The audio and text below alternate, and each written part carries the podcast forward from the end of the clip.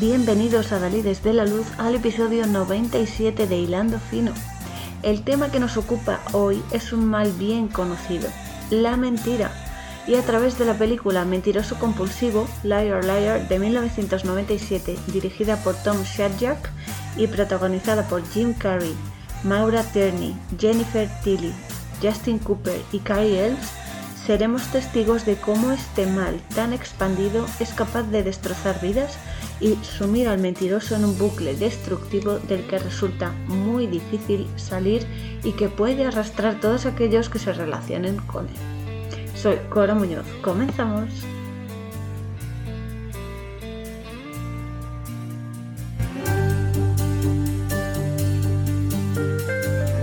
Esta película trata uno de los mayores problemas que tenemos los humanos, y es la mentira. Todos en algún momento hemos sido víctimas y o cómplices de ella. Da igual si son mentiras a otros, conscientes y con intención, y o si son mentiras que nos contamos a nosotros mismos para convencernos de algo que sabemos que es mentira pero por conveniencia queremos maquillar. Siguen siendo faltas a la verdad y una de las peores formas en las que alguien puede enfocar su vida, porque mentir implica seguir mintiendo para sostener la mentira inicial, tener muy buena memoria para recordar bien la naturaleza, el orden y el número de mentiras que nutre la mentira original y un muy buen grado de interpretación para que no te pillen y tengo que decir que como decía mi abuelo supe que en paz descanse, que te quiero muchísimo, por mucho que uno quiera ocultarlo, se pilla antes a un mentiroso que a un cojo. Y esto es así porque tarde o temprano cometemos fallos entonces, ¿no será más sencillo vivir desde la verdad? La mentira es la raíz podrida del mal. Es una cadena al final, es una cadena que te esclaviza, te ata a esa oscuridad, porque te obliga a vivir engordando una realidad que no es veraz y te hace esclavo de tus palabras. El labio veraz permanecerá para siempre, pero la lengua mentirosa solo un momento. Esto es una, las palabras de Shlomo Hamelech, que es el rey Salomón, en los Proverbios 12-19. Y viene muy al caso porque todo aquel que vive de la mentira vivirá solo un instante, y será un instante también falso, porque basa su vida en una quimera.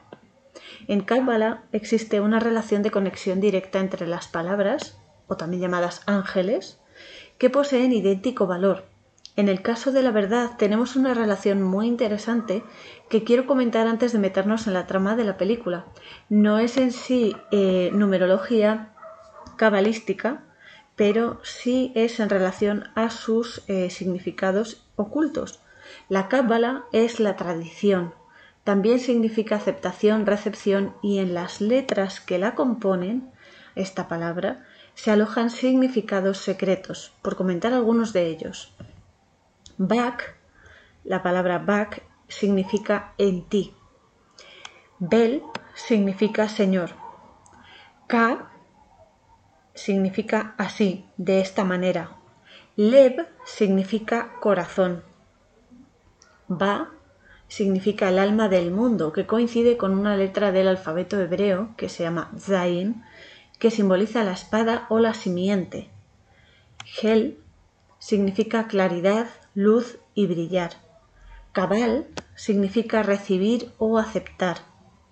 Kalá significa alivio y Cajal congregación. Todas estas son combinaciones de las letras que forman la palabra Cábala. De esta manera podemos comprender que esta palabra tan poderosa, Cábala, nos está diciendo que el Señor, es decir, Dios, ha puesto en nosotros los 32 caminos de sabiduría las herramientas de comprensión de la naturaleza de la vida en nuestro corazón para consagrarlo en el alma de este mundo y así sea la simiente, es decir, la semilla y la espada para recibir la claridad y la luz que sirva de alivio a la comunidad, al mundo, a las personas, porque la tradición, la aceptación en la creación une los cielos con la tierra a través del espíritu, es decir, a través de nuestros actos podemos unir los cielos con la tierra, es decir, lo bendito con lo terrenal, lo espiritual con lo físico, ¿vale? Y así unificarlos y armonizarlos. Por otro lado, y relacionado con la Cábala, hay una palabra que va, está intrínsecamente unido a ella, que es la Kabaná. La Kabaná es la intención, la atención, la concentración e incluso la devoción. Y que por las letras y los significados que encierra entre, eh, entre todas sus combinaciones, ¿vale? Encontramos que esta intención es la base o el soporte un gemido que nace de la fuente y que es usada por el verdadero sabio que adorna el hogar con las palabras, haciendo de ellas un oasis de riqueza y fortuna, porque cuando la palabra se pone en acción, actúa en el hombre para que se realice a través del espíritu. Es decir, lo importante es la intención en las acciones que llevamos a cabo en nuestra vida, por muy pequeñas que sean. Dios está en los detalles porque esa intención es la que lleva la presencia divina si lo que hacemos es desde el bien, desde el corazón, desde la luz, o por el contrario, es una semilla de destrucción, cuando tenemos esa mala inclinación hacia la mentira, hacia hacer el mal, hacia alimentar el ego a costa del daño de otros, ¿vale? Esa mala intención es lo que destruye la vida. Además, cuando uno une lo divino con la intención en sus actos, es justamente cuando encuentra la verdad, porque estas dos palabras, Kabbalah más Kabbana, suman 224 y 224 tiene otras conexiones con otras palabras de igual valor en hebreo. El camino de la vida que todos tenemos, en hebreo se dice Derech. Derech tiene ese mismo valor 224. También la palabra tirá, que es morada, una morada, un palacio, un castillo, tiene ese valor 224. Luego tenemos, por curiosidad, otra palabra que es creación, que en hebreo es bria, que su valor numérico es 217.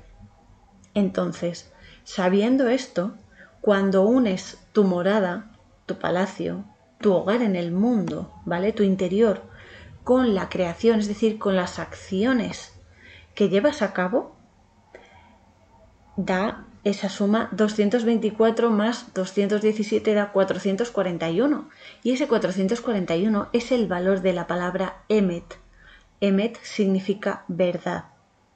Igualmente, cuando la unión del bien en tu intención se plasma en tu camino de vida, en tu interior y lo que ofreces al exterior alcanzan la verdad.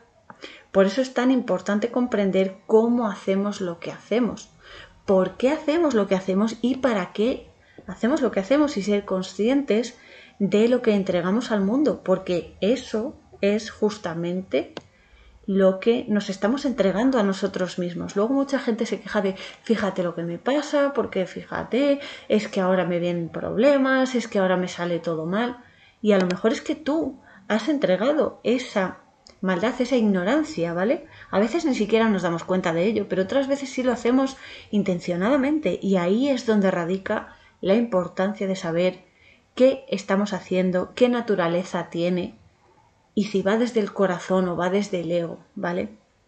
Eso es lo realmente importante. Vivir en la verdad y con, por y para la verdad es la mejor forma de tener una vida plena y fructífera, porque será totalmente real, verdadera. No estará basada en quimeras, no estará basada en aprovecharse de otros para tener éxito, porque tampoco vas a tener éxito. Tu vida va a ser una desgracia basada en la desgracia de otros. Y eso solo trae oscuridad a este mundo. La oscuridad es la ignorancia.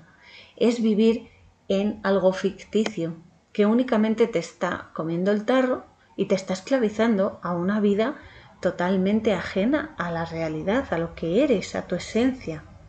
¿Vale? Cualquiera que base su vida en la mentira estará condenado a esa esclavitud interior y exterior. Porque claro, si tu interior se basa en las mentiras, tu exterior tiene que ir parejo, ¿no? Porque si no, el tinglao se te desmorona y todo a tu alrededor pues eh, se va a desmoronar igualmente. Y esto se plasmará en la vida de nuestro protagonista en esta película de mentiroso compulsivo porque la película empieza directamente con un día de colegio en el que los niños están hablando del trabajo de sus padres en clase, algo muy común ¿no? en, los colegios.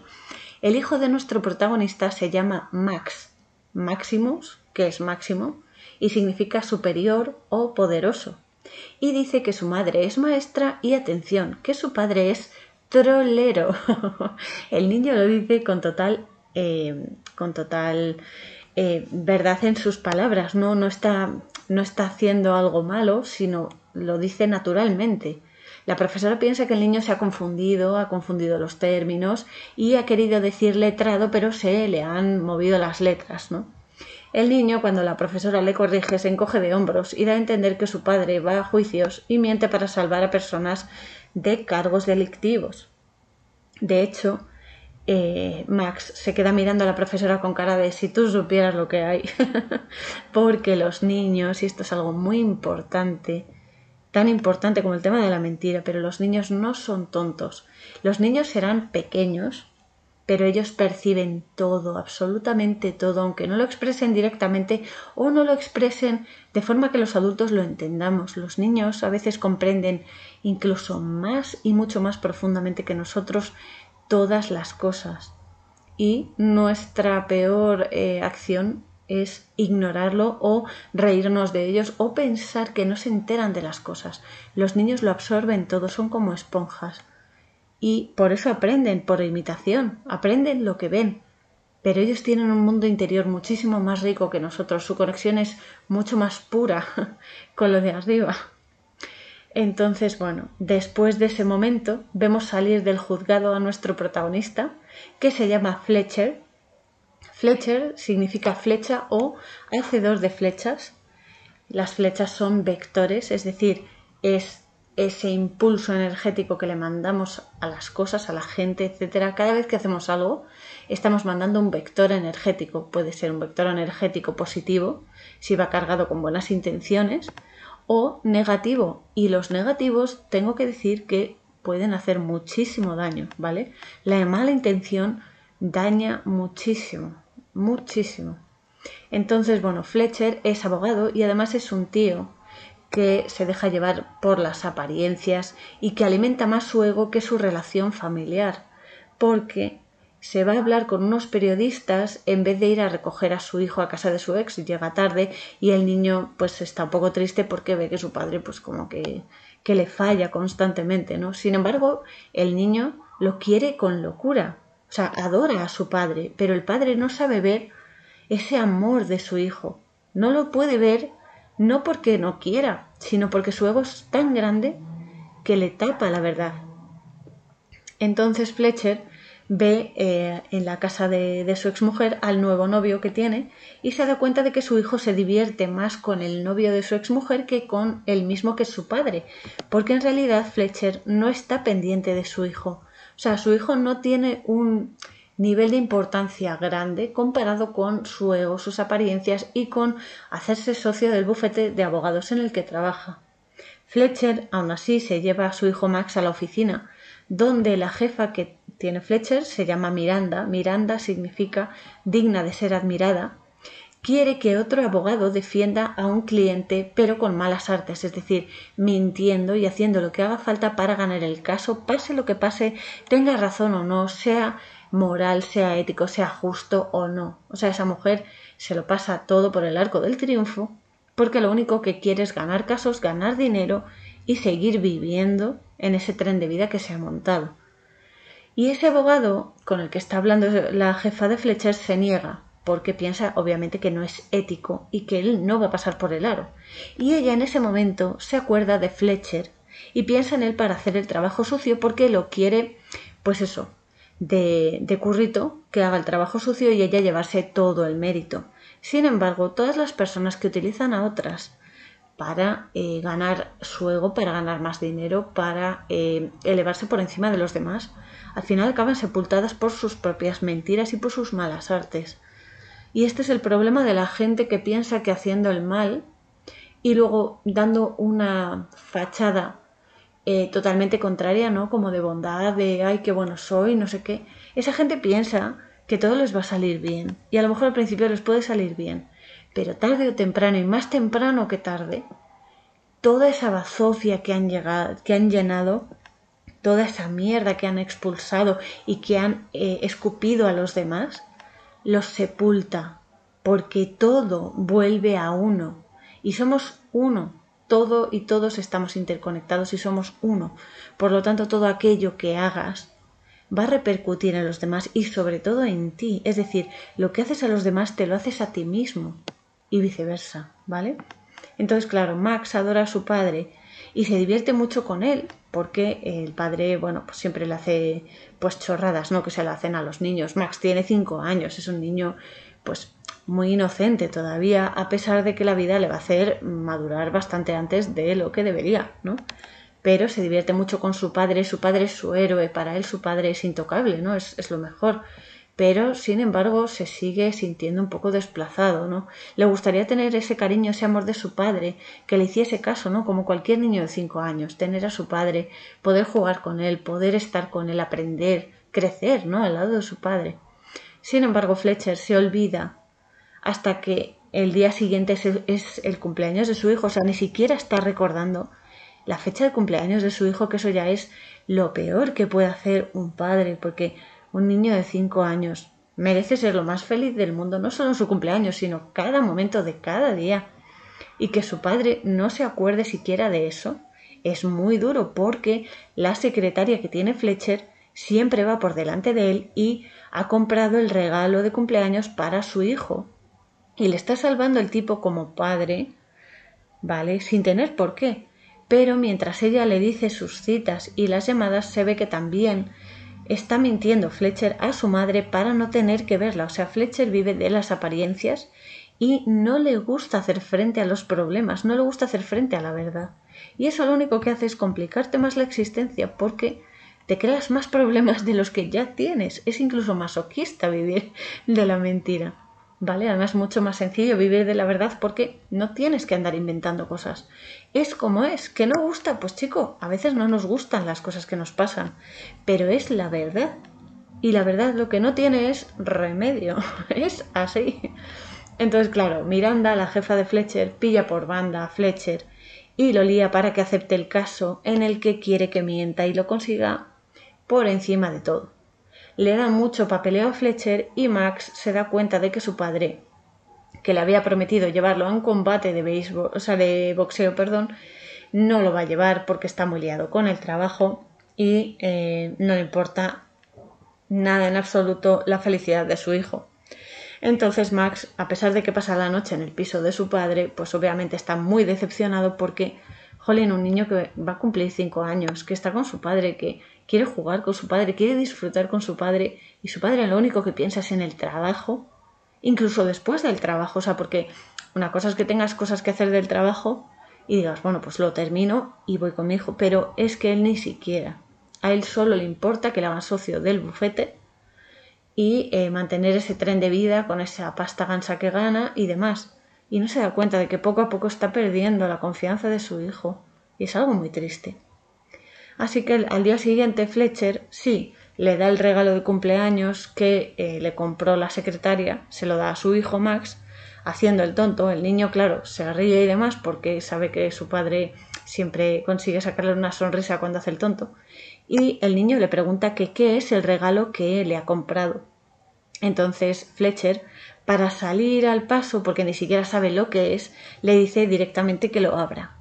Entonces el niño lo abre, abre el regalo y se da cuenta de que es un equipo de béisbol, es decir, un guante de béisbol y una pelota. Y el niño, que solo tiene 5 años, repito, se pone muy contento y lógicamente quiere que su padre juegue con él, porque es lo más grande que le puede pasar a un niño de 5 años en su cumpleaños, ¿no? Que le regalen un equipo de béisbol y poder jugar con su padre hasta que se canse y se duerma. Entonces Fletcher no se da cuenta, no puede darse cuenta porque está muy cegado por su ego y muy cegado por las apariencias, por el dinero y por todo lo material, que en el fondo lo material aquí se queda, porque cuando morimos y desencarnamos por fin, lo que nos llevamos son las experiencias que hemos tenido. Entonces Fletcher no ve la ilusión de su hijo y lo único que le dice es que jugarán en la fiesta de cumpleaños que va a tener por la tarde en la casa de su madre y le dice que ahora debe seguir trabajando porque tiene mucho en juego. El niño, el pobre, ya no sabe ni qué pensar porque el niño es un niño. Y lo único que ve es que su padre pues siempre está con el tema del trabajo y no sale de ahí. Y la, la, cruda realidad, y esto es lo más duro, ¿no? Porque en el fondo a Fletcher le importa más hacerse socio del bufete de abogados que disfrutar del cumpleaños de su propio hijo, que es algo muy, muy duro, no solo para el niño, sino para cualquiera. Porque al final es tu hijo, no es un amiguete, no es un colega de trabajo, es tu hijo. Y eso es muy triste, muy triste. Max se da cuenta de todo lo que le está diciendo su padre y pasa totalmente del tema y de él porque ve que no va a cambiar. Entonces llega Audrey. Audrey significa fortaleza. Audrey es la ex de Fletcher y la madre de Max. Y recoge a su hijo con su novio. Y eh, Fletcher ve cómo el novio de su ex va a llevar a su hijo a jugar al béisbol con el equipo de béisbol que le ha comprado la secretaria al niño, ¿no? Como que lo ha hecho el regalo Fletcher sin ni siquiera saber qué era, que es muy triste. La exmujer le dice a Fletcher que tienen que hablar de cosas que han cambiado y que lo harán en la fiesta de cumpleaños de Max esa misma noche. Que Fletcher en ese momento en el que le dicen lo de la fiesta de cumpleaños ni siquiera se acordaba de que su hijo iba a tener una fiesta de cumpleaños porque está tan metido en el tema de su trabajo y de su ego, de engordar su ego, que no le importa lo más absoluto ni presta atención a lo demás. Así que bueno, de vuelta en el despacho, Fletcher recibe a, una cliente con su jefa Miranda, que se está frotando las manos porque se está aprovechando del deseo de Fletcher de hacerse socio del bufete para que se encargue de este caso en el que al menos va a sacarlo todo a través de mentiras, porque si no miente no va a poder ganar. A Fletcher todo parece darle igual con tal de ser parte del bufete porque él lo tiene metido entre ceja y ceja y no va más allá y hasta es capaz de justificar las faltas de la cliente para ello, porque sabe perfectamente que la cliente no tiene ningún tipo de opción de ganar si no miente, y aún así lo está justificando para conseguir su eh, puesto en el bufete. ¿no?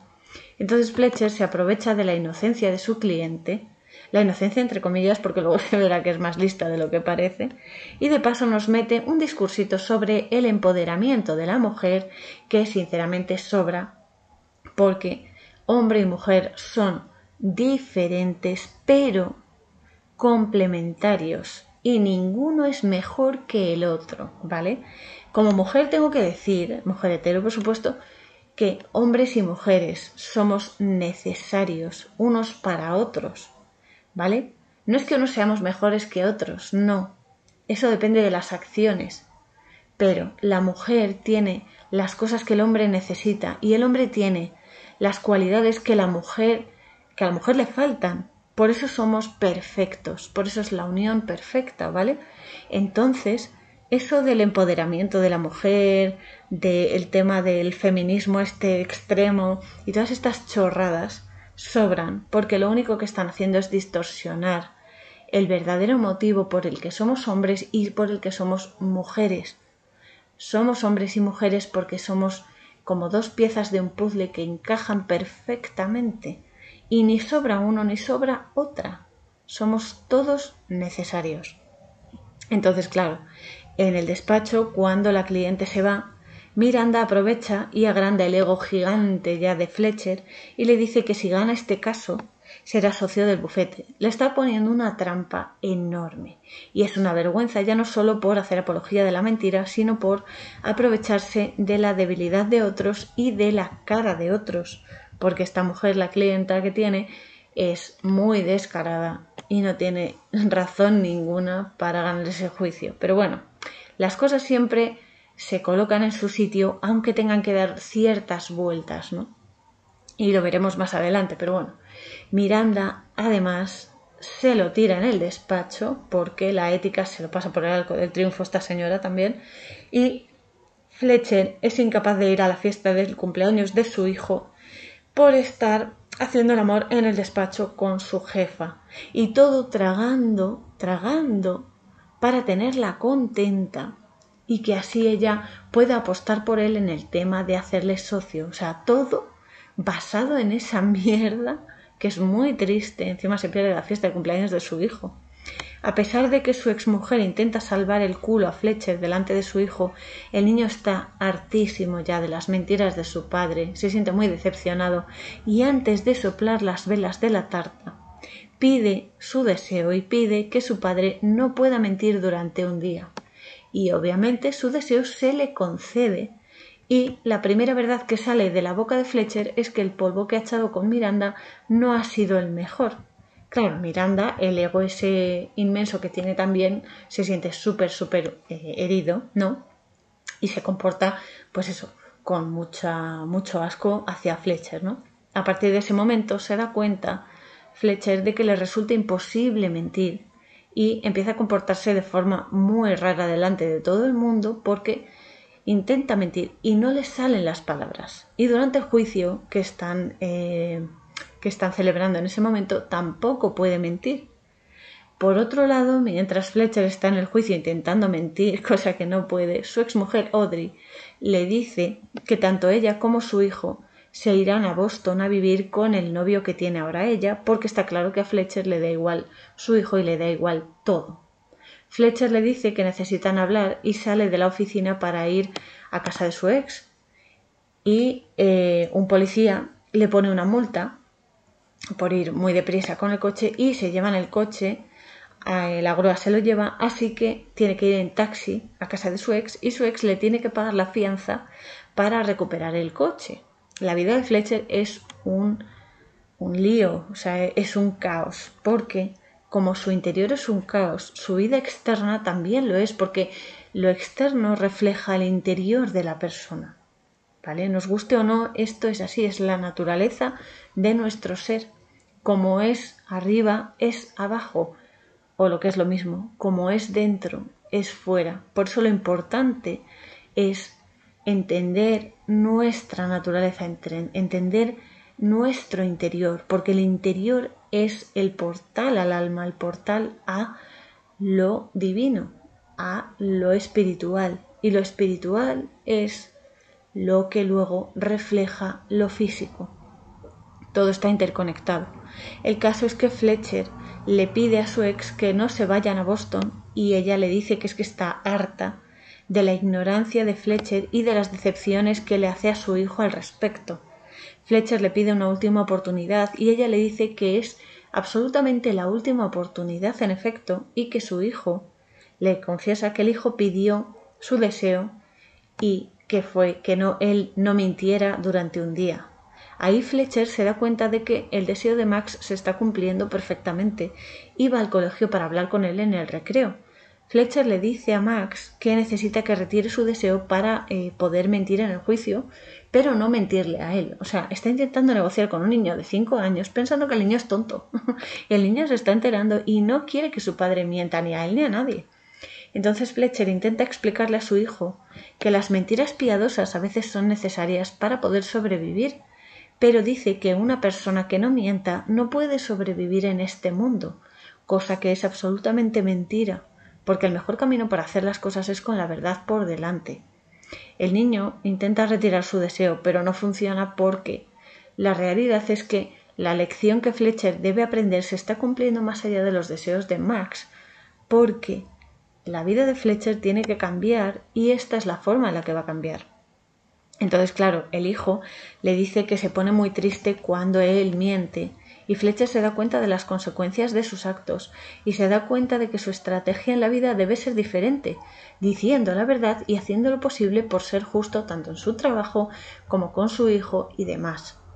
Cuando llega a la oficina del bufete, su secretaria, que se llama Greta, Greta es una versión del nombre Margarita y Margarita significa perla pues eh, su secretaria dimite porque está harta de él y Miranda, que es la jefa de Fletcher, aprovecha la situación para hacer que Fletcher quede mal delante del eh, dueño del bufete de abogados, para que así ella gane puntos y él quede relegado. Sin embargo, el dueño del bufete se parte de la risa porque es igual de descarado que Fletcher y le encanta la forma en la que él despelleja a la gente y le anima a seguir comentando sobre el resto de los abogados que están en la reunión. Y se ríe de todo el mundo y se ríe de cosas pues totalmente soeces y totalmente fuera de lugar que Fletcher está diciendo a todo el mundo faltando el respeto. Aquí se ve, es un guiño a eh, la, la hipocresía que tienen, no digo todos, pero en el mundo de la abogacía, en el mundo de la política, en todos estos mundillos tan fraudulentos y tan llenos de mierda, que es todo hipocresía, es todo mentira y que encima les encanta hacerlo. Es una vergüenza y hay que denunciarlo porque estas cosas, al fin y al cabo, son nuestro pan de cada día y tiene que cambiar esto, ¿no? Entonces este guiño que hace la película está muy bien porque es muy, muy directo y se ve como Fletcher está despellejando a sus propios compañeros del bufete, ¿vale? Y a las personas en general. O sea, ahí Fletcher se da cuenta de que es absolutamente imposible que una persona pueda ser tan desagradable.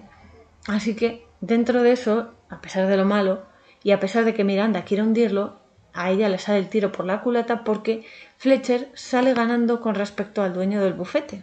Cosa irónica, pero a veces las cosas suceden así. Entonces llega el momento de la vista del juicio que Fletcher eh, va a representar y Fletcher va al servicio y en ese momento se empieza a agredir a sí mismo y a darse una paliza para evitar estar presente en el juicio porque no puede mentir y no va a poder defender el caso como quisiera. Entonces un guarda de seguridad lo ve tirado en el suelo del baño por los golpazos que él mismo se ha dado y lo lleva a la sala de juicio y contra todo pronóstico encuentra Fletcher un motivo legal por el que puede ganar el juicio, porque su cliente mintió en su edad a la hora de casarse y siendo menor, el acuerdo prematrimonial que firmó con su eh, exmarido no tiene validez. Aun así, Fletcher se da cuenta de que su cliente es una aprovechada, y eso le hace sentirse mal y ver lo mal padre que ha sido con su propio hijo y lo, lo aprovechado que es la sociedad, ¿no? De aprovecharse del dolor de las personas y de las mentiras, ¿no? Ahí se da cuenta de que no puede seguir ejerciendo de esa forma tan descabellada, tan horrible, ¿no? Y eh, lo meten en el calabozo porque falta el respeto al juez y le dice que no se puede hacer justicia de esa manera sabiendo que estás mintiendo, ¿no? Entonces lo meten en el calabozo, pero, pero hasta en esto eh, Fletcher tiene suerte porque su secretaria Greta, a pesar de haberse enfadado con él y de haber dimitido y demás, llega y le paga la fianza. Y Fletcher le dice que seguramente estará despedido del bufete de abogados, pero que va a abrir el suyo propio y que quiere contratarla. Y en serio. Así que le da un abrazo y se va corriendo al aeropuerto para evitar que su ex y su hijo se vayan a Boston con el novio de su ex mujer. Así que después de peripecias mil, llega y se cuela en la pista de aterrizaje, no sabemos cómo, pero en las pelis todo es posible, y coge una camioneta de esas que llevan escaleras eh, para bajar del avión y eh, se acerca al avión en marcha, acelera todo lo que puede y consigue que el avión se mantenga en tierra, que no despegue, pero choca contra unas vallas y se rompe las piernas.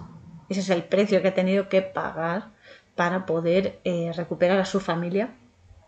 Y en ese momento Fletcher le dice a su hijo que no quiere perderlos ni a él ni a su ex y consigue que se queden, porque es capaz de rectificar su comportamiento y aprender la lección de vida que está viviendo, que a veces la vida es muy severa, pero porque nosotros queremos que sea severa. Y esa es la paradoja. El caso es que se queda con su familia y pasa un año y Max celebra de nuevo el cumpleaños con sus padres en la casa, que vuelven a estar juntos y Fletcher aprovecha cada segundo con ellos porque ha aprendido la lección y ha aprendido a vivir a través de la verdad, porque no hay por qué mentir. Se pueden explicar las cosas desde la verdad, con delicadeza, con tacto, ¿vale? Pero no tenemos necesidad de mentir. Cada vez que mentimos estamos añadiendo oscuridad a esta vida. Y recordad que es verdad que a veces las mentiras piadosas son necesarias, pero todo depende de la intención que lleve, porque la intención es lo que marca la luz o la oscuridad de las cosas. Entonces a Fletcher la vida le da una nueva oportunidad de vivir desde la sinceridad y con la verdad en la mano. Y ahí él se da cuenta de que no hace falta mentir para solucionar los problemas y que cuando uno es sincero las cosas funcionan mejor. Puede que la verdad sea dura, sí, pero es mucho mejor que maquillarla y hacer de ella una mentira y hacer sufrir el doble a las personas por el ego, ¿no? Por nuestras mm, distorsiones muchas veces de lo que creemos que es correcto o de lo que no. Hay una creencia confusa muchas veces entre las personas que creen que la mentira les va a hacer avanzar más rápido, más alto y con menos esfuerzo, que haciendo las cosas bien, desde el bien y desde el amor, no desde el corazón. Esa es la gran baza con la que juega el opositor. El opositor, Hasatán, juega con nuestra ingenuidad, con nuestra ignorancia y nuestra impaciencia, también con nuestros sueños y con nuestros deseos, porque se aprovecha de ellos para hacer que cometamos malos actos, malas acciones, mala intención, porque sabe que somos influenciables. En mayor o menor medida todos tenemos flancos débiles, ¿vale? Y debemos tener bien claro que puede que al principio aquellos que basan su existencia en mentiras, en algo ficticio, en algo maquillado y que beneficia a costa del esfuerzo y el sufrimiento de otros, al principio puede parecer ser un buen negocio, ser fácil, directo al éxito, todo maravilloso y demás, y puede que al principio está todo parezca que va rodado, pero la verdad es que más tarde que temprano todo el mal que se hace a otros a sabiendas de que es perjudicial acaba por tragar a la persona y acaba por hacerla una miserable al no poder encontrar la felicidad en esas farsas y en esas patrañas.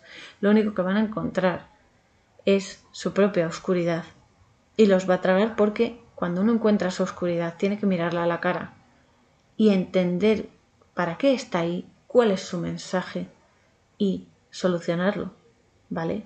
Venimos con defectos, venimos con manías, con errores que debemos superar y ese aprendizaje es lo que nos eleva el espíritu, nos eleva a niveles mucho más altos de conciencia y de conciencia sobre la vida, sobre la verdad de la vida.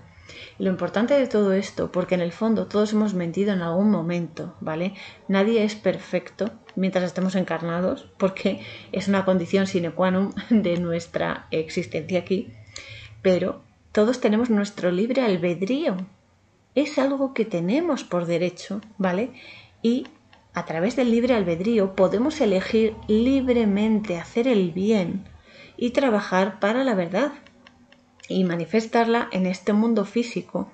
Y así como está conectado el mundo físico con el resto de mundos de los que estamos hechos, es decir, con el mundo espiritual, con el mundo mental, con el mundo emocional, ¿vale? Eh, esto también se manifiesta en los cielos, ¿no? En estos mundos interiores que tenemos. Y debemos ser muy conscientes y consecuentes, sobre todo, al saber que siempre, siempre, que nadie os engañe, siempre hay una forma mejor de hacer las cosas que no implica mentir, que no implica engañar ni perjudicar a otros para beneficiar a nuestro ego. El mal se alimenta del ego, el ego tiene una función muy clara y muy específica. El ego nos da personalidad y nos da presencia, ¿vale? Es nuestro yo, sí. Pero más allá de eso, no podemos dejar que nos domine, no podemos dejar que engorde y nos aplaste, porque en ese caso es cuando todo el mal entra en nosotros y sale de nosotros también. Y reconozco que en este mundo basado en el materialismo, resulta harto difícil escoger el camino recto en vez del camino fácil, ¿no? Porque lo más, lo más sencillo es voy a coger el, atajo, el camino fácil, porque yo me quiero quitar esto de encima, quiero conseguir esto, todo lo fácil, porque el ser humano quiere todo fácil, rápido y no para hoy, para ayer, si puede ser. Pero los atajos son trampas que nos hacen dar incluso más vueltas que un tío vivo, ¿vale? Para llegar a donde debemos llegar, nos distraen nos distraen y a veces son necesarios porque no podemos aprender de otra manera. ¿Vale? Esto también hay que entenderlo, pero todo pasa por algo. Todo depende de nuestras elecciones y repito que tenemos nuestra libre voluntad para elegir hacer el bien, como Fletcher hace en la película al final, que se da cuenta de que las cosas pueden ser muy buenas y pueden solucionarse sin necesidad de mentir y de hacer daño, sobre todo hacer daño, porque las mentiras pues llenan de oscuridad los corazones y de pena del niño. Un niño de cinco años, ¿qué necesidad tiene de tener esa pena y sentirse tan mal por su padre? Y para ello, la necesidad de ser sinceros con uno mismo y del trabajo interior de cada uno es de vital importancia, porque somos lo único que podemos cambiar directamente. Sí, podemos cambiar la vida de otros si les ayudamos y demás, bien, pero solamente trabajándonos a nosotros mismos, y espero que no suene egoísta porque no lo es, ¿vale? Pero nuestro trabajo interior de entender por qué pensamos como pensamos, por qué eh, sentimos lo que sentimos, para qué lo sentimos, ¿vale? Las creencias que tenemos y cómo todo eso lo plasmamos en actos y con qué intención, es lo mejor que podemos hacer para ayudar a los demás, porque con nuestro ejemplo podemos inspirar a otros a trabajarse y a querer sanar sus oscuridades. Y esto es muy crudo también, pero es muy real. Por mucho que tú intentes ayudar a una persona que no te pide ayuda, porque si te pide ayuda es porque realmente quiere ser ayudado, ¿vale? Pero si tú intentas ayudar a una persona y esa persona no te hace caso, no le importa lo que estás haciendo, se ríe de ti, no vas a poder hacerlo, no vas a poder ayudar a una persona que no acepta que necesita ayuda. Porque lo importante es aceptar que todos, en algún momento, necesitamos ayuda. Ayudarnos a nosotros mismos y muchas veces también, pues oye, ayuda de otros, ¿no? Pero es la persona quien acepta ayudarse a sí misma directa o indirectamente. Entonces lo mejor que podemos hacer es dar ejemplo, trabajándonos interiormente nosotros y plasmando fuera físicamente en nuestros actos ese trabajo interior, ¿no? esa conciencia, ese consciente y esa conciencia y esa moralidad, ¿vale? En lo que hacemos, desde el bien, desde el corazón, porque está bien, directamente, porque es la verdad, porque es bueno, ¿vale? No hay que comerse el tarro tampoco porque somos luz, somos energía. La energía nunca desaparece, pero se tiñe con naturaleza positiva o negativa en este mundo dual según la intención. No debemos apartarnos de la verdad, ni siquiera el grosor de un cabello, porque la verdad es lo único que hace libre a las personas. Así que el sábado 3 de junio ya de 2023. Madre mía, cómo pasa el tiempo, chicos. si Dios quiere, descubriremos la magnificencia de la mente humana cuando se deja alcanzar por la luz, siendo la luz la conciencia, el conocimiento, el amor y el bien a través del peliculón, que es un peliculón que me encanta. Amo esta película con toda mi alma y todo mi corazón titulada Phenomenon de 1996 que añado tiene una banda sonora perfectamente maravillosa que recomiendo a todo el mundo a todas horas porque es una maravilla. Mientras tanto ya sabéis que siempre podéis curiosear por mi sitio web coraurzon.wixsite.com barra la posada fronteriza y escribirme a auriel113.yahoo.com sobre el podcast para pues ampliar eh, conocimientos que yo también aprendo con vosotros para saludar para em, pues eso recomendarme películas que queráis que haga en el podcast y demás o si queréis eh, para concertar alguna cita de acompañamiento en biodescodificación emocional lecturas de sueños lo que sea siempre desde el respeto por supuesto ¿vale? Estoy abierta a sugerencias y a compartir con vosotros también pues esta experiencia, ¿no? Que es para todos, no solo de mí para vosotros, sino que vosotros también me enseñáis muchísimo con vuestros comentarios y cuando me escribís y demás. Así que os lo agradezco a todos muchísimo y ya sabéis que eh, lo más importante es eso, que tiréis del hilo y expandéis vuestra luz al máximo a Dalides porque las opciones son maravillosamente infinitas, que es lo que más me gusta. Son, tenemos opciones infinitas de expandir el amor, de expandir la luz y la verdad. Que todos impulsen vuestra búsqueda de la verdad y cuando la encontréis, recordad que lo más importante es convertirse en ella. ¿Cómo? Con el ejemplo, dando ejemplo, porque el ejemplo es la mejor forma de que otros se inspiren, de que otros se fijen, de que otros hagan también su trabajo, ¿vale? Así que os mando un abrazo apretado a Dalides y nos vemos en el siguiente episodio. Canción Spirit of Fire, música www.50sounds.com barra es barra.